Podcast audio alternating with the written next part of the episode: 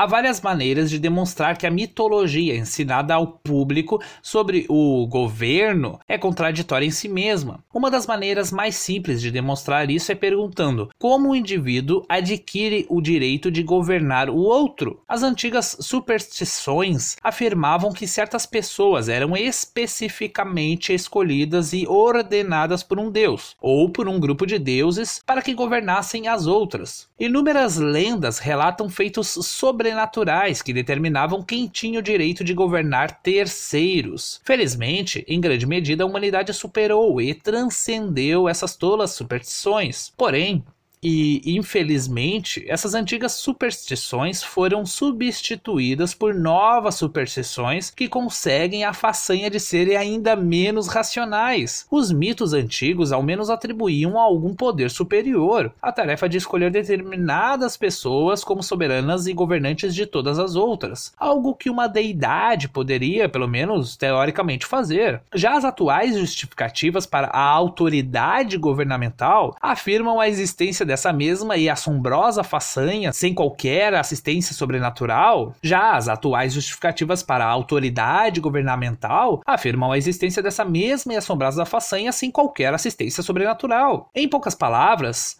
e ignorando todos os complexos rituais e todas as convolutas racionalizações, toda a crença moderna no governo se apoia na noção de que meros mortais podem, mediante certos procedimentos políticos, outorgar e conferir a algumas pessoas vários direitos que nenhum indivíduo sozinho possui. Em outras palavras, o governo se mantém porque as pessoas acreditam que podem outorgar a terceiros um direito que nem elas mesmas possuem. A inerente demência da tal noção deveria ser óbvia não há nenhum ritual, documento por meio do qual um grupo de pessoas possa delegar a outro grupo de pessoas um direito que nenhum indivíduo sozinho possua. E essa verdade, por si mesma autoevidente, desmonta qualquer possibilidade de governo legítimo. O cidadão comum acredita que o governo possui o direito de fazer coisas que, caso fossem feitas por um indivíduo normal, o colocariam na cadeia.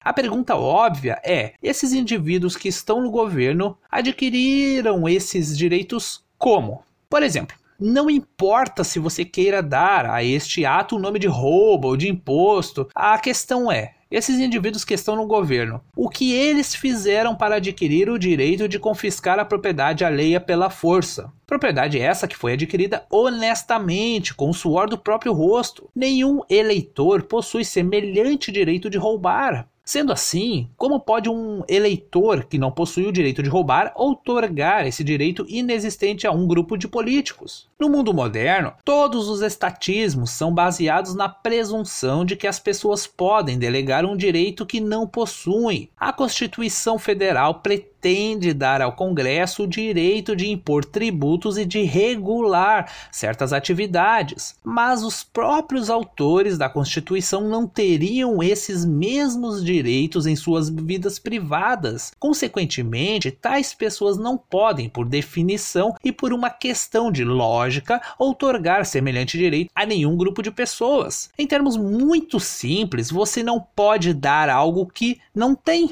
E essa simples verdade por si só anula toda a justificativa lógica e legal para a existência de um governo. Se esses indivíduos que estão no governo podem ter apenas os mesmos direitos daqueles que foram às urnas, então o governo perde exatamente esse ingrediente que o faz ser governo. Se os políticos não têm mais direitos do que você, então todas as suas exigências, todos os seus rituais, todas as leis que eles criaram arbitrariamente, aquelas leis que não respeitam os direitos naturais e todos os tribunais que existem para impingir essas leis injustas, nada mais são do que os sintomas de uma psicose delirante. Nada do que eles façam pode ter uma legitimidade maior do que aquilo que você faria por conta própria. No entanto, eles de alguma forma, de alguma maneira inexplicável, adquiriram direitos que você mesmo não possui. Só que isso é uma impossibilidade prática e jurídica, uma vez que ninguém nessa terra nem